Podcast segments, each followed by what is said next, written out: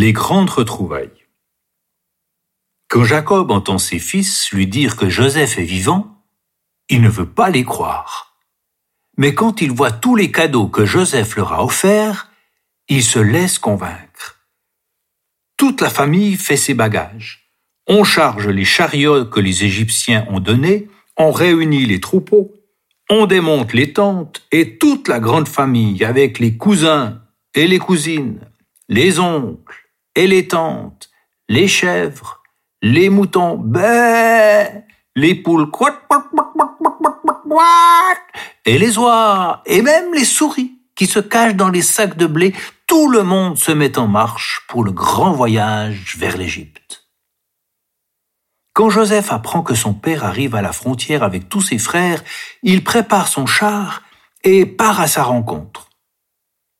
Dès qu'il le voit, il saute de son char et se jette à son cou. Il pleure longuement. Ils avaient été séparés pendant tant d'années, et ils sont si heureux de se revoir enfin.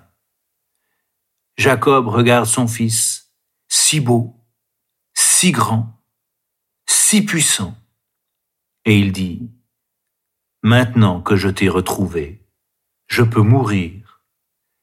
Pas tout de suite, murmure Joseph, pas tout de suite.